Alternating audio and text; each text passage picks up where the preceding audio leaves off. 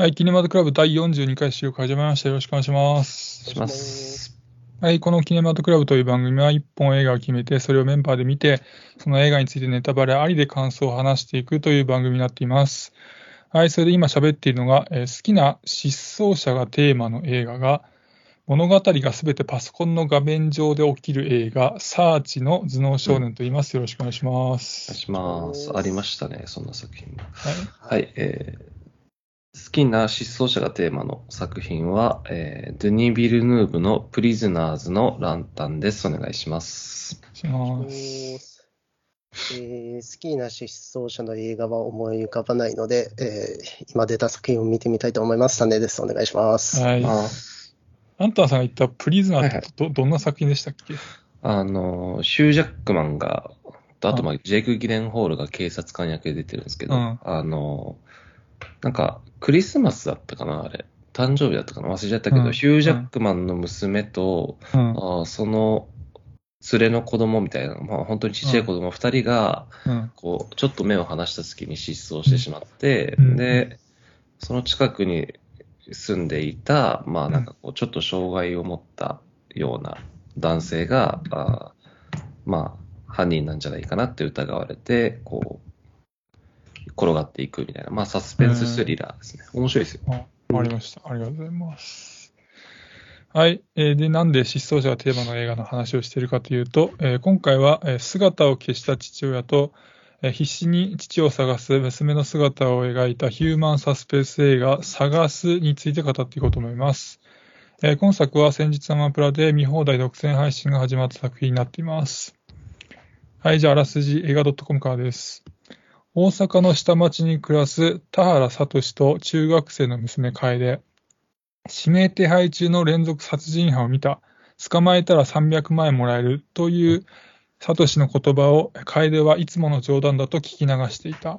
しかし、その翌日、聡が、え忽然と姿を消す。警察からも大人の失踪は結末は決まっていると相手にされない中、必死に父親の行方を探す楓。やがてとある日雇い現場の作業員に父の名前を見つけた楓だったが、その人物は父とは違う、全く知らない若い男だった。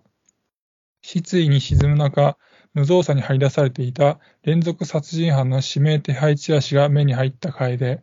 そこには、日雇い現場で出会ったあの若い男の顔があった。はい、というあらすじになってます。で、監督が片山晋三さんで、えー日本人唯一のポンジの作品の助監督を務め、2019年公開の三崎の兄弟で映画監督してデビュー。長編2作目の、今回語る探すが商業デビュー作品になってます。はい、で、キャストが父親の原田聡役が佐藤二郎さん。聡の娘、えー楓役が伊藤葵さん。指名手配中の連続殺人犯、通称七種の、えー山内役が清水博也さん。二殺志願者のムクドリ役が森田美里さんになってます。はい。はい。で、えー作品の情報はそのところで、えー感想を語っていこうと思うんですが、えー今回ありがたいことに、えー僕らの共通の知り合いのマティックさんから、えーあの探すの感想の DM いただいたんで、それをまず読んでから、僕らの感想を喋っていこうと思います。ありがとうございます。ありがとうございます。はい、えーじゃあ読みます。えー探す見ました、えー端的な感想は面白かったです。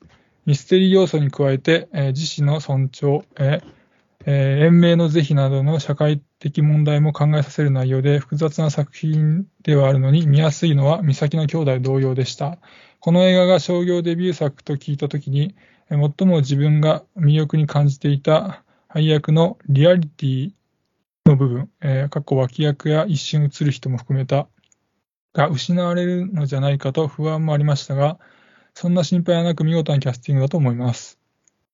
嫌な部分を見せるところに、漫画で言えば闇金牛島くんと近いところを感じていて、ぶん殴られる痛さではなく、爪を剥がされるような嫌なシーンが多く、そこも魅力的です。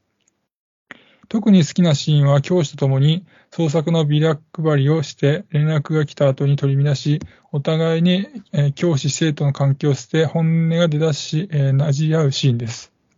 他にも修道女の顔に唾を吐くところや、孤島のおじいさんの AV コレクターなぶりなど、本編の内容とはそれるシーンにも頭に残るものが多いのも好きです。個人的には、えー自分が大阪人なので、美咲の兄弟の時のトラック運転手や障害者なんか連れてきたらあかんで自分と発する関西人の客など、嫌な関関西弁を使う人が今作にもっといてほしかったなという願望もあります。ありました。ただ、この監督の映画を見終わった後のしんどさというか、後に残る感じが自分は好きで、映画を見た甲斐があったなと感じるので大満足です。三人さんへ質問ですが、監督のどのような映画を次は見たい、期待したいですか？あと、片山作品の魅力は他の監督に比べてどこにあると思いますか？えー時間があれば聞かせてください。ということでした。はい、ありがとうございます。ありがとうござい。ます。はい、えっと、じゃあ、その、僕からの返事としてはですね、えーまあ、まず、あの、さえー文章の中で、あの、複雑な作品ではあるんだけど、見やすかったっていうふうに書かれていたんですけど、はい。それは僕もそうだなと思って、あの、母親の病気とか、あのまあ、彼女の自殺願望とか、それに、まあ、苦悩する父親とか、で、まあ、そこに付け入ってくる山内の狂気とか、で、まあ、山内に巻き込まれて、まあ、最後は、まあ山内自身になってしまう父親とか、まあ、なんかそういう展開を、こう、父親と娘と、まあ、山内っていう、まあ、いろんなこう目線で描かれていて、うんまあなので、こう振り返ってみると、まあ、テーマもそうなんですけど、まあ、目線も含めて、まあ、結構入り組んでる話ではあると思うんですけど、でも、あの鑑賞中、特にまあ混乱ってのはしなかったし、まあ、鑑賞後も決してなんかごちゃごちゃしてたなみたいな印象にもならなかったんで、うまうまかったなっていうふうに、よかったなと思いました。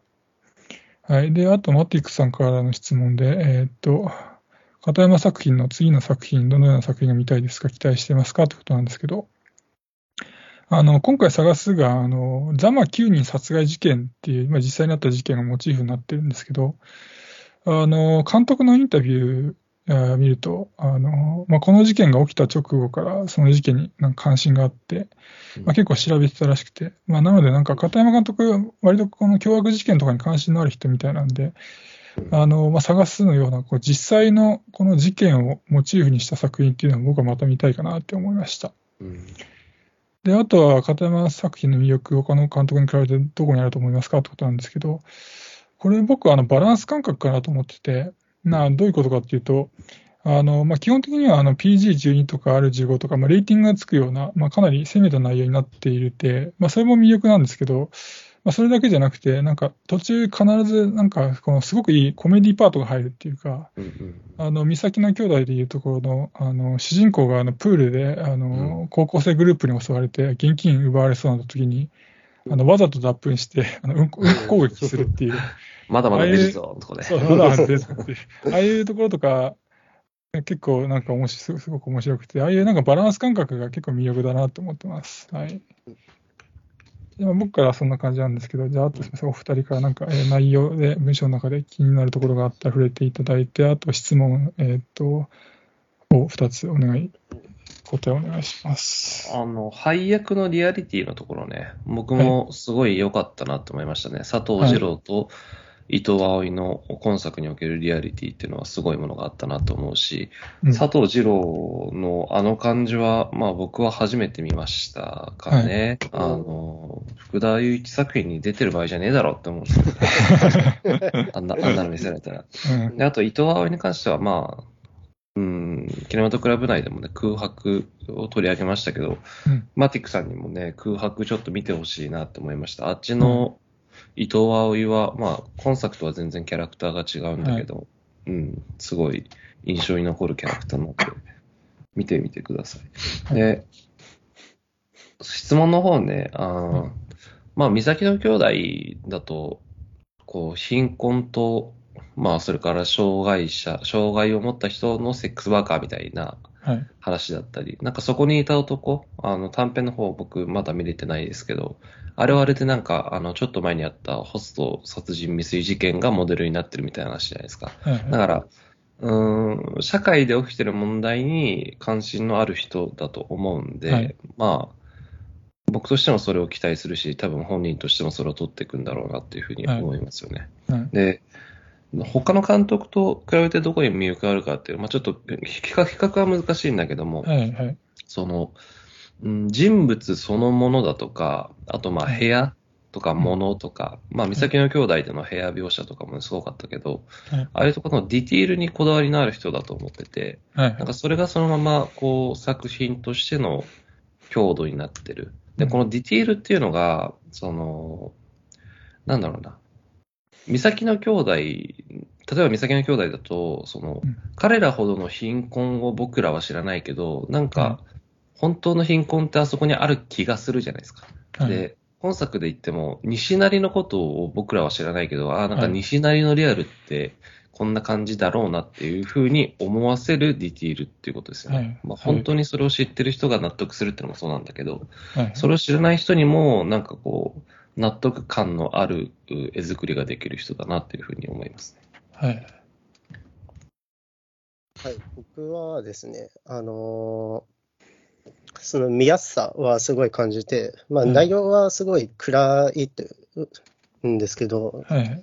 すごい人間関係が見やすいので、まあ、ある程度大衆向けでも作れるのかなとは思いました。はいで、この監督の良さは、えっと、美咲の兄弟と探す共通で言えると思うんですけど、はいほ保護とかを受ける能力さえない人たちの描き方がうまいなと思いましたね。はいで、そういう人たちの中にも意地とかプライドがあって、そこに共感したり、嫌悪したりするんですけど、そういうところが作品の面白さにつながってるのかなって思ってます。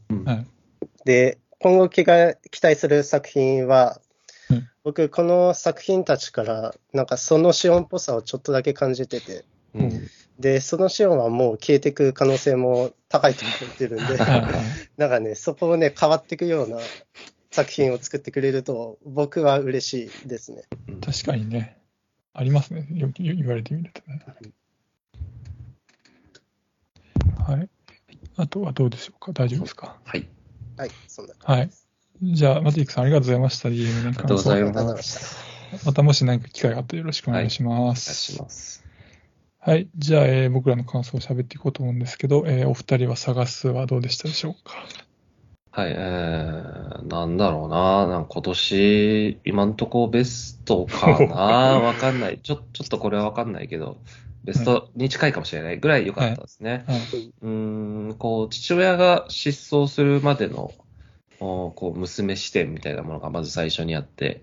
で、それが3ヶ月前に遡って、こう、殺人犯山内の視点があって、はい。で、それがまた13ヶ月前にえー遡って、はい。うーん、こう、さ妻の殺害を山内に頼んで、二人が共感共犯関係を築いていくみたいな、父親のパートみたいのがあって、で、最終的に、こう、父親の正体に気がついて、で、選択を迫られる娘の視点に帰ってくるっていう、はい。なんか特殊な4幕構成、構造のような、うんになっているこう映画で、はい。うん、特に、そその二人の共犯関係っていうのが明らかになるあたりからどんどん、うん、僕の興味関心っていうのも、おこう、ライドしていく感覚っていうのがあって、はい。最終的な落としどころには、うん、納得しかないというかね、うん、そうなるよねっていうところですかね。ね、うん。なんだろう、ちょっと矛盾した表現になるかもしれないですけど、こう、佐藤二郎と伊藤葵の、こう、健全ないびつさみたいなもの、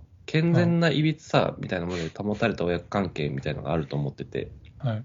その、まあ、佐藤二郎っていうのは、まあ、万引きはするしね、まあ、ろくに働かないし、すごくこう、父親としては笑えない、笑えないんだけど、はいまあでもなんかこう、うーん、伊藤葵、娘の伊藤葵との間にある、こう、関係性っていうのは、なんかそんなに悪いもんでもないかなって思わせるようなはい。感じで。で、そこにやがてどす黒い影が落ちるっていうのは、なんかこう、美咲の兄弟から変わらず嫌なものを描くなっていうふうにはい。思いましたね。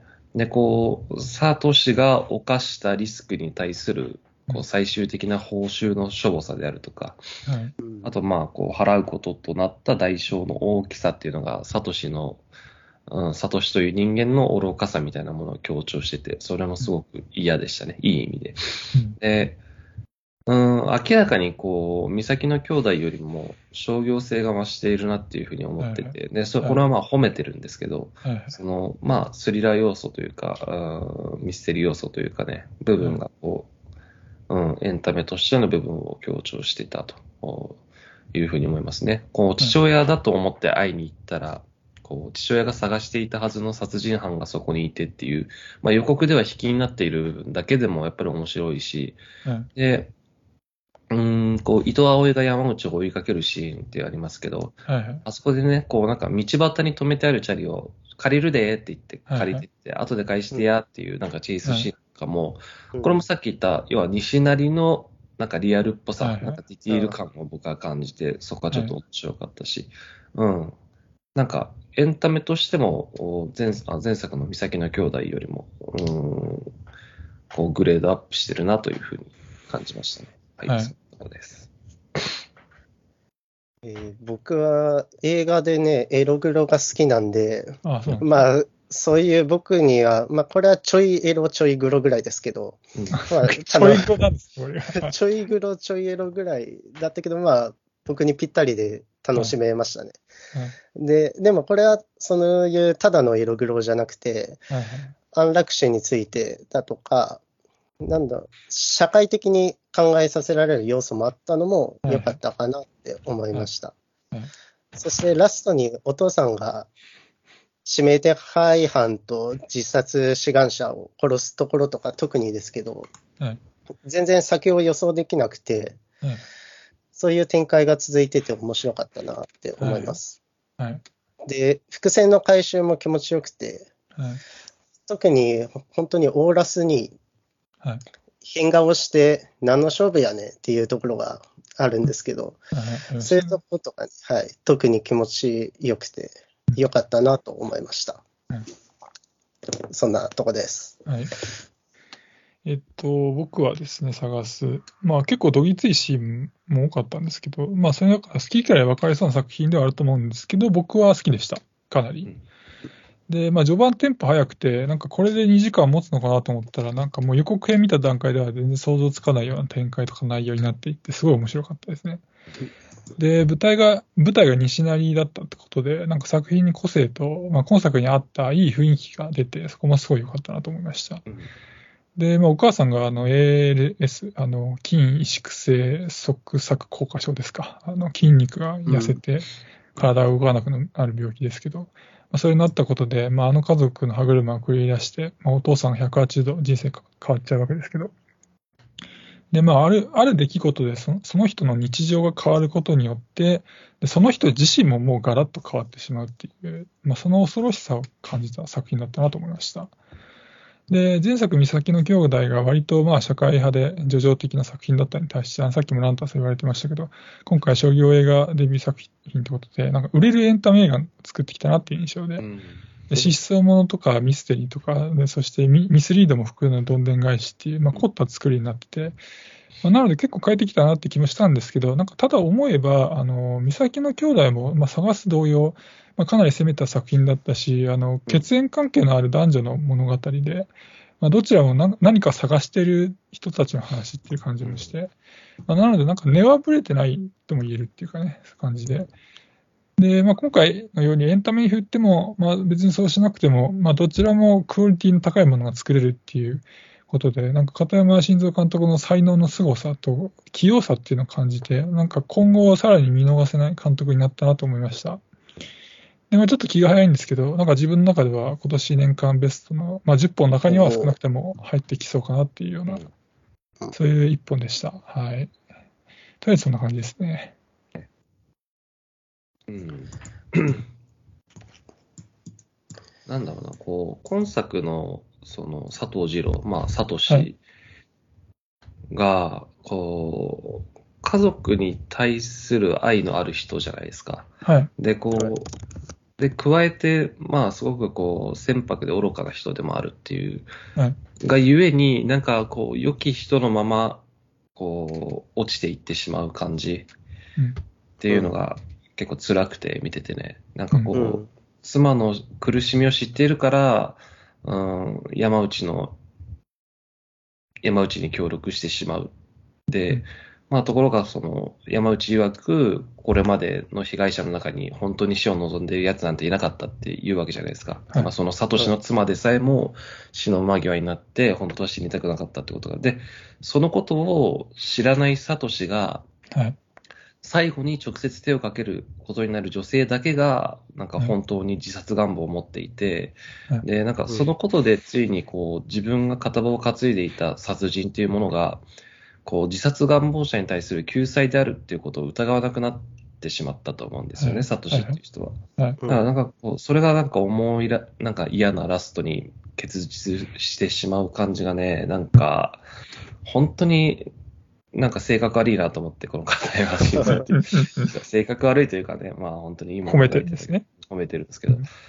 うん、ちょっと、で、美咲の兄弟よりも個人的にはおしんどかったかな、最終的にはね。うんうんうん。最終的にこのお父さんはもうお金のためだけに殺したってことですよね。あ、まあ、その、そう、だからその側面もありますよね。だから300万を、うん、我が物にしたい。あの、はい何、うん山内がポケットにしまい込んだ300万を自分のものにしたいから、うんあいつも殺して、みたいなことですよね。うん。その愚かさもある人だと思いますね。うん。うん。あとは、あの、僕好きだったところとして、あの、あ今作モチーフになった事件がたくさんあって、うん。あの、まあさっきもちょっと言ったんですけど、SNS で自殺願望ある人呼び出して殺して、で、うん。バラバラにした遺体をクーラーボックスに隠すっていうのは、あの、ザマ9人殺害事件で、で、山内があの警官を襲った後、あの離島に逃げ込んで潜伏するっていうのは、あれ、リンゼー・アン・ホーカさんの殺害事件の犯人の市市橋達也を思い起こさせて、うんあの少し話ずれるんですけど、あの監督があの探すの脚本を書くきっかけとなったエピソードっていうのをインタビューで言ってて、はい。あの監督が大阪に住んでいたあの18歳の時にあのお父さんがあの市橋達也を電車で見たって言ったらしいんですよね。はあえで、まさかと思って信じてなかったらしいんですけど、なんかその後逮捕されて、まあ、彼の足取りが、まあ、テレビとかで報道されていく中で、お父さんが見たって言った電車を市橋は利用していたことが分かったらしいんですよ。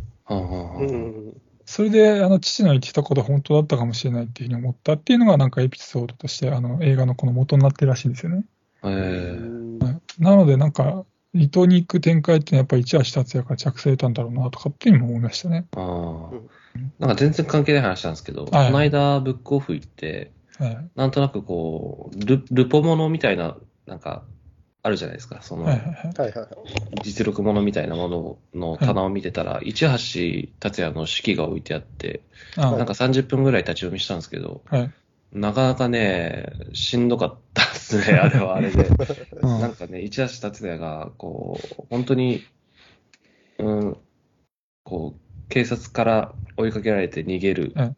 時の心情であるとか、あとまあ、はい捕まるまでどういうふうに過ごしていたかってことが書かれてるんですけどね。なんかこう、警察に追いかけられて走ってる、逃げてる時に、なんかこううん、たまに行ってたガソリンスタンドみたいなものが横にあって、すごく懐かしく感じたみたいな、なんか、うんそういうところとかね、なんかちょっとさ切なくなるような感じもありましたね。まあ、全然関係ない話なんですけど。はいはい。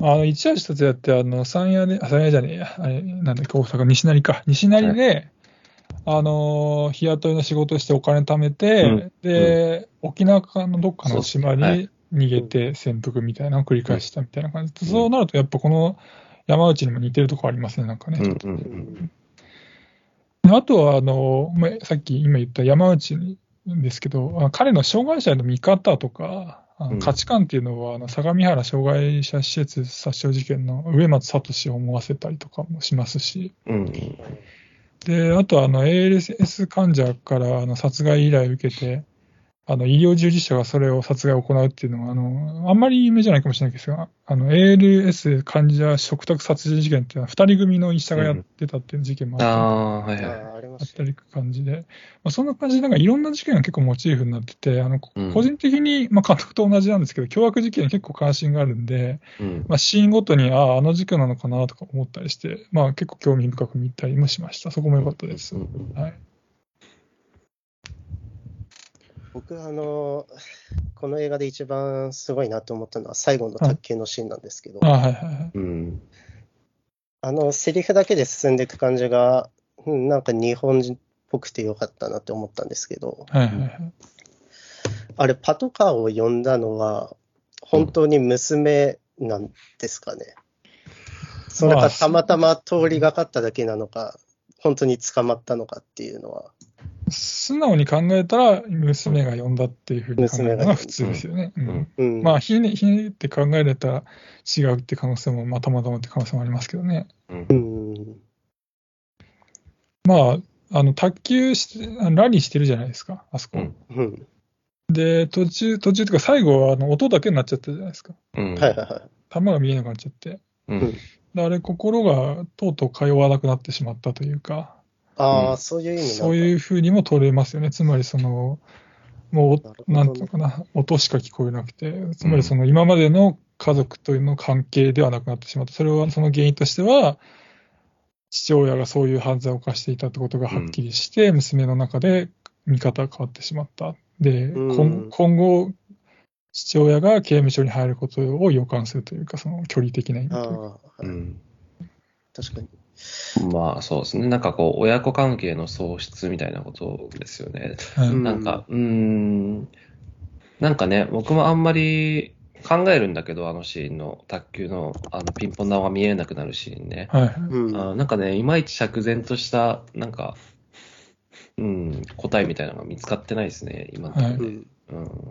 僕もね、うん、どういう意味なんだろうなって思って、この収録に入ったんで、はい確かにそういう解釈もありそうですね。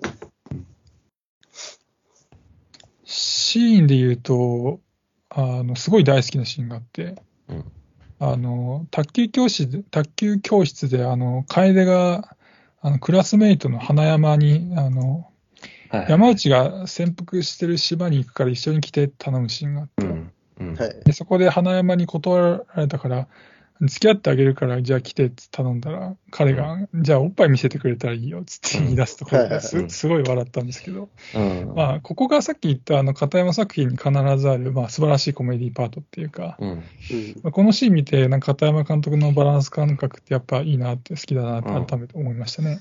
しかもそれをお父さんが見てたのも あ見てましたね。見ちゃってた。実実は見てたっていうね。でもなんかね、僕、あのシーンはね、なんか、あ、いいなって思ったんだけど、あのはい結局最後見せちゃうじゃないですか、最後というか。はいはいはい。で、うん。触ろうとして、いや、触んなわかんないやろ、みたいなこと言うんだけど、なんかうん、見せないでほしかったんですよね、僕は。ああ、のそうなんだ。あなんかあそこだけちょっと嫌だった。あの、服を上げようと、上げて見せようとしたとこで、うん。アホか冗談やって言って止めてほしかったなと思って。なん、なんかね、あそこで見せちゃうのなんか、ちょっとだけ嫌でしたね、僕はね。冗談やって言って、うん、どういう、じゃあ、理由で花山島に来ることになるっていうことを、まあね確かにそう展開しますか？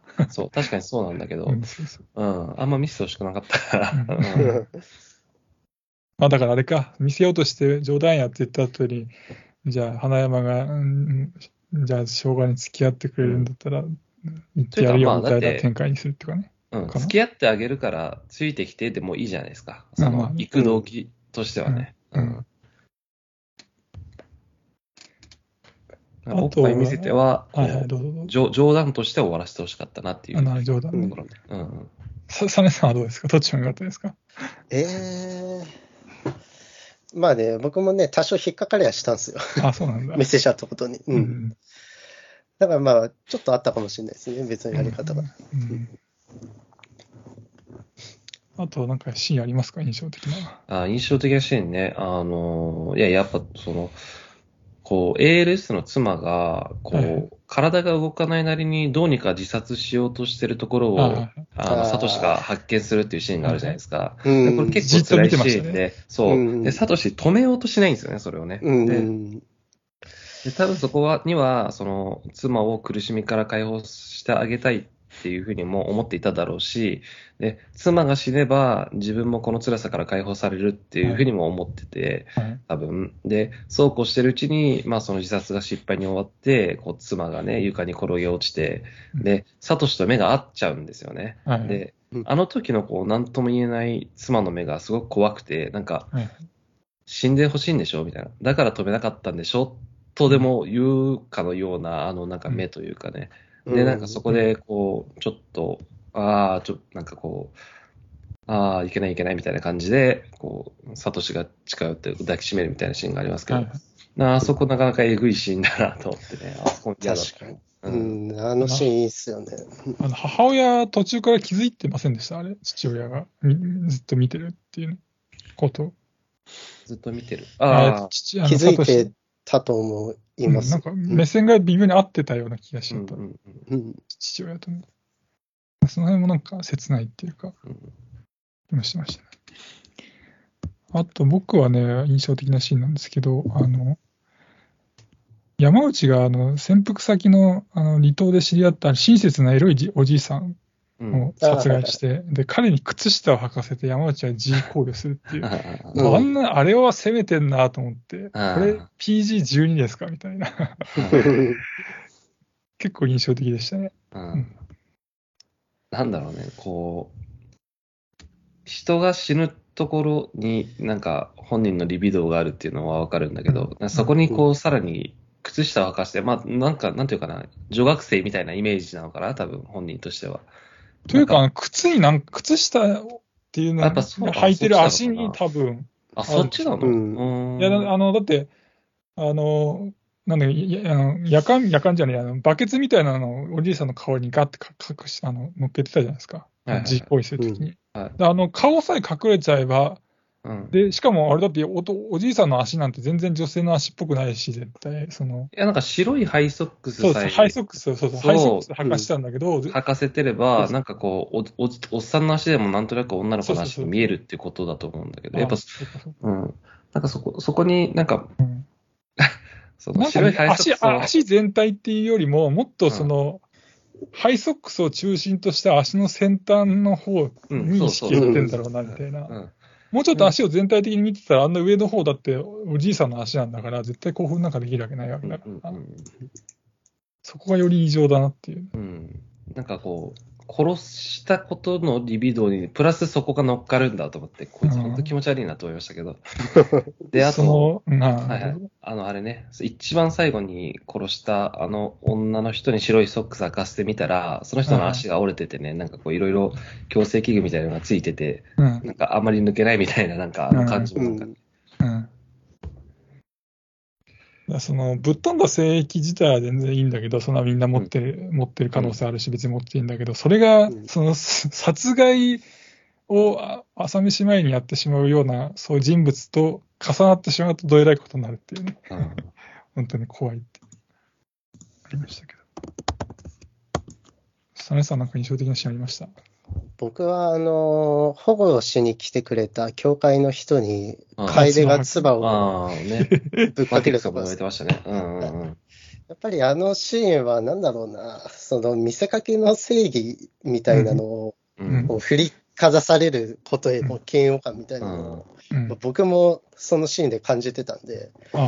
結構、うん、スカッとしたかな。うんうん。なんか何人もあなたみたいな人を見てるから、本当のことを言うけど、みたいな。なんかこう、一回も当事者になってないであろう、お前が分かったようなこと言うなよ、みたいな感じですよね。はいはいだからなんか僕もあそこで殴ってほしいなと思ってたら、なんかこう、顔に唾吐きかけてくれたんで、おー、グッジョブ、グッジョブと思いましたけど。うんしかも、肩をぶつけて通り過ぎるところも結構良かったな。ううん結構みんなき厳しいですね、キリストはいすいません。はこの伊藤葵いはい。との演技、すごいいいなと思うんですけど、あの、ええ運動神経がいいのがいいですね。あの走ってるとことかうん走ってるの速いし、なんか卓球うまいし、なんか、うん。そこもすごい演技の魅力だなって感じましたね。うん。ああの、でもあれですよね。あの、山内とのチェイスシーンの後に、こう、二人が整体してファイティングポーズ取る伊藤葵はちょっとおかしかったですよね。な なんか、ああんまり慣れてない感じが面白かったけど。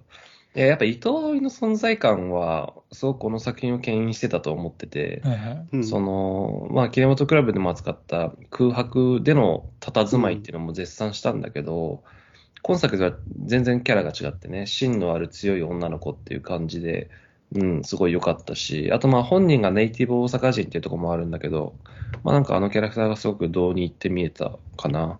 うん。ううんんあの伊藤葵さんはあの佐藤二郎さんが舞台挨拶であのこの年齢でこれだけの演技できるのは怪物だって言っててうんでうん。監督は天才だって言ってて、うん。まあ、僕もなんかその通りだなと思っうん。てすごい素晴らしかったなと思って、あの西成っていうすごい個性があって存在感のある街の中でなんかそれに埋もれずにちゃんと存在感示せてたのが良かったなと思いましたね。うん。で佐藤二郎もそうなんだけど、やっぱりあの町の住人に思えますもんね、伊藤は。そうそうそうそううんうん。うん。それがすごいなと思いますね、確かにね。うん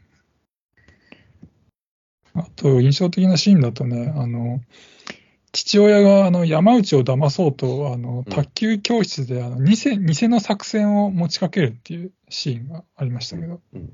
あれすごいドキドキしたんですけど、あの、途中で山内が、あの、あんたそんな喋るキャラだっけつって、うん。なんか用意してた文章喋ってるみたいだな、みたいなこと言うところ結構ドキッとして。なんかそこでバレそうになった父親が、あの、自らの指を血が出るまでガーって噛んで、うん。山内を信じさせるっていう、うんまあ一世一代のお芝居をしてたり、あの辺は面白かったですね、結構。うんうんうんね、なんかこう、佐藤二郎の、あーなんだろうな。ごめんなさい、なんでもないです。ま あなんか、まあ佐藤二郎さんって、その、なんだろうな、か彼が好き好んでやってるのかどうかわからないけど、変な、うんあの、まあ、今今作でいうとこ一箇所僕はあったと思うんだけど、あのうんうん冒頭の方であの変な顔芸みたいにするじゃないですか、いあの娘に対して。で、それラストであの、ね、聞いてくるからいいんだけど、うん最初あれだけ見ると、あれ、また何、そういうこと始めちゃうのっていう。ね、福 嫌な予感がするの病が始まったのかな。まあ、んなんか、ああいうことになっちゃう時もあるんだけど、別になんていうのかな、そういうことだけじゃないっていう、もちろん、やっぱりそのこれだけキャリア重ねて、ね。引っ張りだこの人だから、そ当然、その、こうしてね、ください、こういう作品ですよってなったら、もちろんできるっていう、うん。やっぱすごい人なんだなって改めて思いましたけどね、佐藤二郎さ。そうんなんでしょうね。なんか佐藤二郎っていうと、なんかすごくこう、アドリブの人なイメージがあるんだけど、うん。本作だとどうだったんだろう。あんまりなかったのかな。うーん、あったとしたら、あの、冒頭でしょうね。あの、そうん今、さっき僕が言った。でもね、ちゃんとラストで生きてきてるから、うん。なんか考えられてた気もするしね、最初からね。うん、ちょっとわかんないです。まあ、少なくとも、なんか、佐藤二郎さんのイメージでよくある感じとは違いましたね、明らかにね。うん。うん、今作の。あとなんかいいシーンあった。あ、そうそう、あの、トイレのシーンね。最後に殺されてしまう女性と佐藤二郎が、あの、うん。個室のトイレであ着替えさせるみたいなシーンがあって、はいはいはい。あそこでこう佐藤二郎が泣き出してしまって、ね、泣いちゃってはいはい。そうそう。で、あの女の人もなんで泣いてんの？って言いながら、なんかちょっと本人としても泣いちゃうみたいな、なんかこう自殺願望を持ってもう死のうって決めてる人なんだけど、なんかそこ、その人の心情の複雑さみたいなものを一発で分からせるシーンだなっていうふうに思って、うん、ああいうところもやっぱうまいよなと思いましたね。うん。あのディテールで思い出したんですけど、あの、うん中、え、学校のシーンあったじゃないですか。はいはい。あそこに出てくる子供たちがみんな芋っぽくて、なんか、リアリ告ティあっ白するとこね。あ、そうです、そうです。リアリティあってよかったんですよね。うんなんか、大体イケメンとか美女が揃いがちな気がするんですけど、映画だと、うんはいはい。そこがみんな芋っぽい感じがリアルでよかったですね。うん、確かにね。うんその、伊藤葵さんも、あの、花山役の子も、確かに中学生っぽいっちゃ中学生っぽいしね。うん。あのクラス全体がなんかリアルっぽさ確かにありましたね、言われてみる。ううんんあと、あの、すすごい恐ろしかったところがあって、あの、父親が山内を捕まえたことで、あの、懸賞金300万を得て、うん。卓球教室再再開して、まあ少し落ち着いたところで、あの、まあ携帯取り出して、うん。また自殺志願者に連絡を取りに行って、一人で。うん。まあ、つまり、まあ、父親が最後は山内自身になるっていう、まあ、あの展開はゾッとしましたね、結構。うん山内自身になってしまうあでも別にあれですよね、山内のように、こう、殺すことに快感を覚えてたっていう感じではないですよね、その佐藤二郎としては。たうん。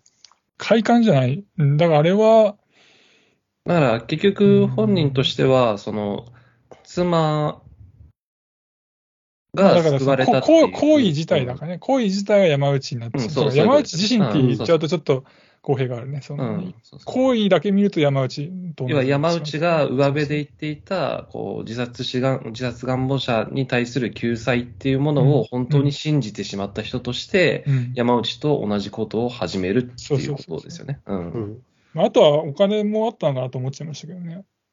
ああ、なるほどね。うん。ああ。なりわいとして始めようとしてた。うんお金目当ての方が強く感じましたからね。なるほどね。うん。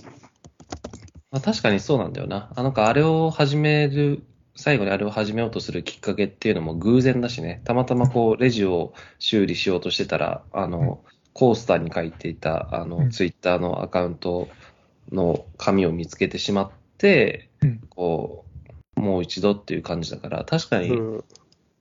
自殺願望者への救済というよりは、まあ、お金欲しさって捉えた方がもしかしたらうん自然なのかもしれない。うんうんあとなんか印象的なシーンありますか？そんなとこですかね。そんな。あ、あとディティールの話で言うと、あの、はいはいはい。車で引かれる猫がいたと思うんですけど、なんか、あの、あの猫、ね山内があの、こう土に埋めるっていうシーンね。あのあうん、なんかあの猫の作り物感はエグかったなと思って、そこのディティールはこだわらんのだなと思いますあ、うん。なんかビニールかと思いな思いました、僕。でもなんかあの、部屋中のシーンが僕結構いいなと思いましたね。あの、美咲の兄弟、ああの、段ボールを一面に貼り付けるあ。みたいなのが、うん。まあ、この作品でもなんか、新聞紙を窓に貼ってんのかな？うん。うん、なんかそういうのが、うん。汚さがいいなって思いましたね。うんまだああの家の、あの、生活感120%の感じね。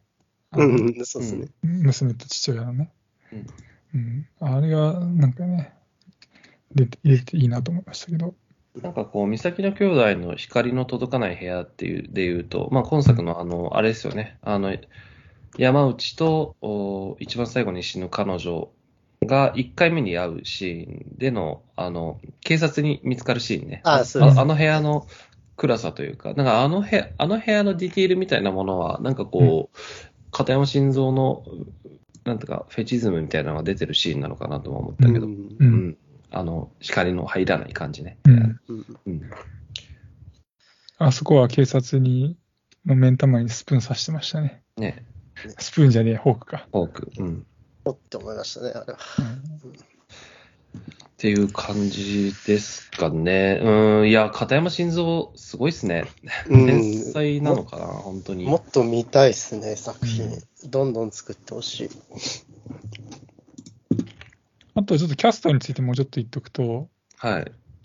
まあ、佐藤二郎さん、やさぐれ感がいい感じで出ててよかったのと、うんあと山内役の清水宏也さん、うんあの死んでる目が印象的で、うん。うん。で、まあなんか殺人を朝飯前に行うっていうあの抵抗感のなさとか、で、うんそこにアブノーマルな、アブノーマルな正義が加わってるっていう凄み、うん。その、それが、その清水宏也さんが演じていたことで、なんか説得力をある程度感じたっていうか、なんか、う。うんん、そうですね。だからそこも良かったかなと思って。うんあとはあの山山内の口癖の、それは有料コンテンツですよっていうのは、あれ面白かったです。うん。うん。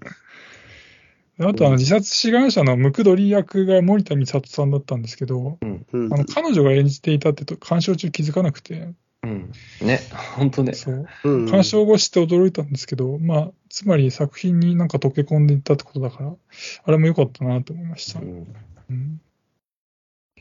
なんだろう、清水宏也に関しては、まあ、清水宏也が、あー殺人犯を演じるってなったら、あんな感じになるのかなっていう気もするんだけど、うん。あの、実際のザマの、あの、9人殺した犯人と、うんちょっと顔似てるんですよね、なんとなく、ね。うん清水の顔の系統がね。顔忘れちゃった。まあ、あれでしょう、なんか、その、ちょっと細いんですよ、なんかね。うん、そうそう、ちょっと細くて、目も切れ長っぽくてみたいな。うんいわゆる男男した感じじゃないんですようんね。うんうん。